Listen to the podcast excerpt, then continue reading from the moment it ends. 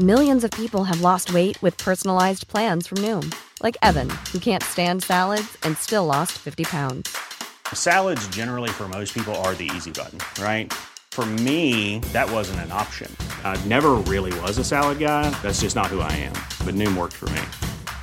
Get your personalized plan today at Noom.com. Real Noom user compensated to provide their story. In four weeks, the typical Noom user can expect to lose one to two pounds per week. Individual results may vary.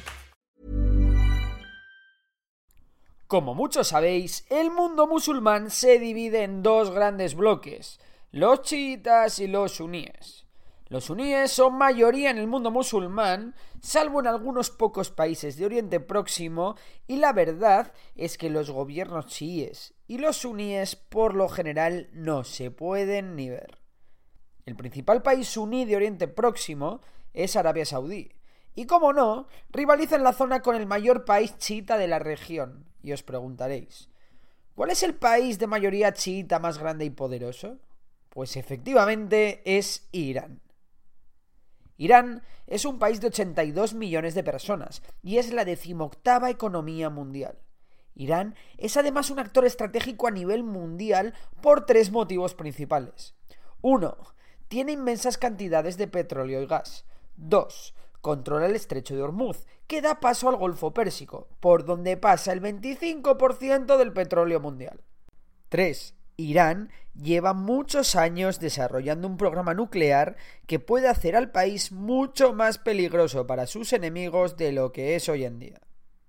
Irán se disputa el liderazgo regional con tres actores. Por un lado, el país más importante suní, Arabia Saudí. Por otro lado, Israel, su máximo enemigo declarado. Y por último, con Estados Unidos, aliado de estos dos últimos países y con fuerte presencia en Oriente Próximo. En la última década, Irán ha extendido su poder de influencia en otros países de Oriente Próximo como Líbano, Siria o Irak, y es precisamente en este último país donde germina esta última crisis entre Irán y Estados Unidos. Así que vamos con Irak. Irak es un país dividido en tres partes fundamentales. Un tercio kurdo, ubicado en el norte del país, un tercio suní, ubicado en el noroeste, y la parte restante de mayoría chiita. Cuando el Daesh, o Estado Islámico, comenzó a tomar ciudad tras ciudad en 2014, el gobierno y el ejército iraquí estaban completamente desbordados y no les quedó otra que pedir ayuda a todo aquel que se la pudiese prestar. De esta manera, Estados Unidos, a la cabeza de una coalición internacional, acudió en su auxilio adiestrando a sus soldados y con una gran campaña de bombardeos aéreos.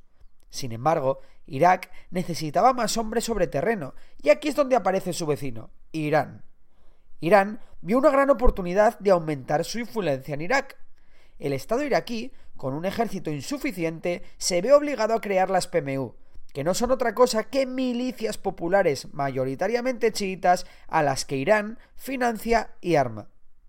Algunas de estas milicias tenían sus propios mandos, en muchos casos escapaban al control del propio gobierno iraquí y contaban con el apoyo directo de un cuerpo de élite iraní, la Fuerza Quds. Para que os hagáis una idea, las fuerzas Quds son algo así como la rama internacional de la Guardia Revolucionaria iraní, una fuerza mayor que el propio ejército iraní y con mucho más poder. Quedaros con el nombre de su general, Qasem Soleimani, porque es una de las personas claves en la escalada de tensión. Soleimani era posiblemente la segunda persona con mayor poder de Irán, sobre todo militar, solo por detrás del líder supremo Ali Khamenei. Os recuerdo que en Irán el presidente tiene mucho menos poder que el líder supremo, que es quien de verdad tiene la última palabra sobre las decisiones más importantes. Pero volvamos a Irak. Resulta que las PMU, es decir, las milicias fundamentalmente chiitas y en muchos casos directamente armadas y entrenadas por Irán, resultan ser una fuerza súper efectiva en combate y acaban expulsando al Daesh con la ayuda americana. De esta forma, derrotado el enemigo común, tenemos en un mismo país presencia estadounidense e iraní. Desde la expulsión del Daesh y desde que Trump rompió el acuerdo antinuclear y volvió a aplicar sanciones contra Irán, las tensiones entre ambos no dejaron de crecer. El ataque a la mayor planta petrolífera de toda Arabia Saudí, aliado a Estados Unidos, la captura de un buque iraní en Gibraltar, ataques a barcos petroleros en el estrecho de Hormuz, los constantes ataques de baja intensidad por parte de las milicias proiraníes más radicales contra objetivos americanos en Irak o el derribo de un dron estadounidense han calentado mucho los ánimos entre Washington y Teherán. Además, no hay que olvidar que pronto hay elecciones en Estados Unidos y la bandera y los enemigos externos siempre van a venir bien a Trump de cara a unas nuevas elecciones. Todo ello nos lleva al 27 de diciembre de 2019, cuando una milicia pro-iraní en Irak lleva a cabo un ataque con cohetes en el que mueren dos policías iraquíes y un contratista americano. Estados Unidos respondió atacando una milicia pro-iraní y dejando 24 muertos. El ataque fue respondido nuevamente por una gran manifestación, entre los que se encontraban miembros de estas milicias proiraníes. Esta manifestación, o mejor dicho, muchos de los manifestantes intentaron asaltar la embajada de Estados Unidos en Bagdad, la capital de Irak, llegando a quemar parte de la entrada de esta. Sin embargo, esta demostración de fuerza por parte de Irán no cayó en saco roto y Estados Unidos respondió con dos bombardeos selectivos contra jefes de estas milicias, entre las que se encontraba el ya mencionado número 2 de Irán, el general Soleimani, quien murió en este ataque.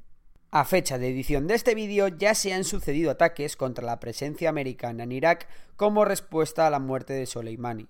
Y también han habido contraataques de Estados Unidos contra otros líderes ligados a las milicias iraníes. Del mismo modo, Estados Unidos está movilizando cada vez a más hombres de cara a un potencial conflicto armado. De momento parece que nadie pone cordura y que este conflicto solo puede ir a más. Solo el tiempo nos dirá cuánto y cómo avanza este entuerto que nadie parece querer evitar, pero que a nadie puede beneficiar. Y ahora que sabes todo esto, ¿tú qué opinas? ¿Quién crees que es el responsable del conflicto? Si te ha gustado el vídeo ya sabes que puedes suscribirte al canal, darle a like y activar la campanita para que te lleguen las notificaciones de nuevos vídeos. También sabes que puedes seguir a Memorias de Pez en Instagram. Un saludo a todos. Planning for your next trip? Elevate your travel style with Quince. Quince has all the jet setting essentials you'll want for your next getaway, like European linen, premium luggage options, buttery soft Italian leather bags, and so much more. And is all priced at 50 to 80% less than similar brands. Plus, Quince only works with factories that use safe and ethical manufacturing practices. Pack your bags with high-quality essentials you'll be wearing for vacations to come with Quince. Go to quince.com slash pack for free shipping and 365-day returns.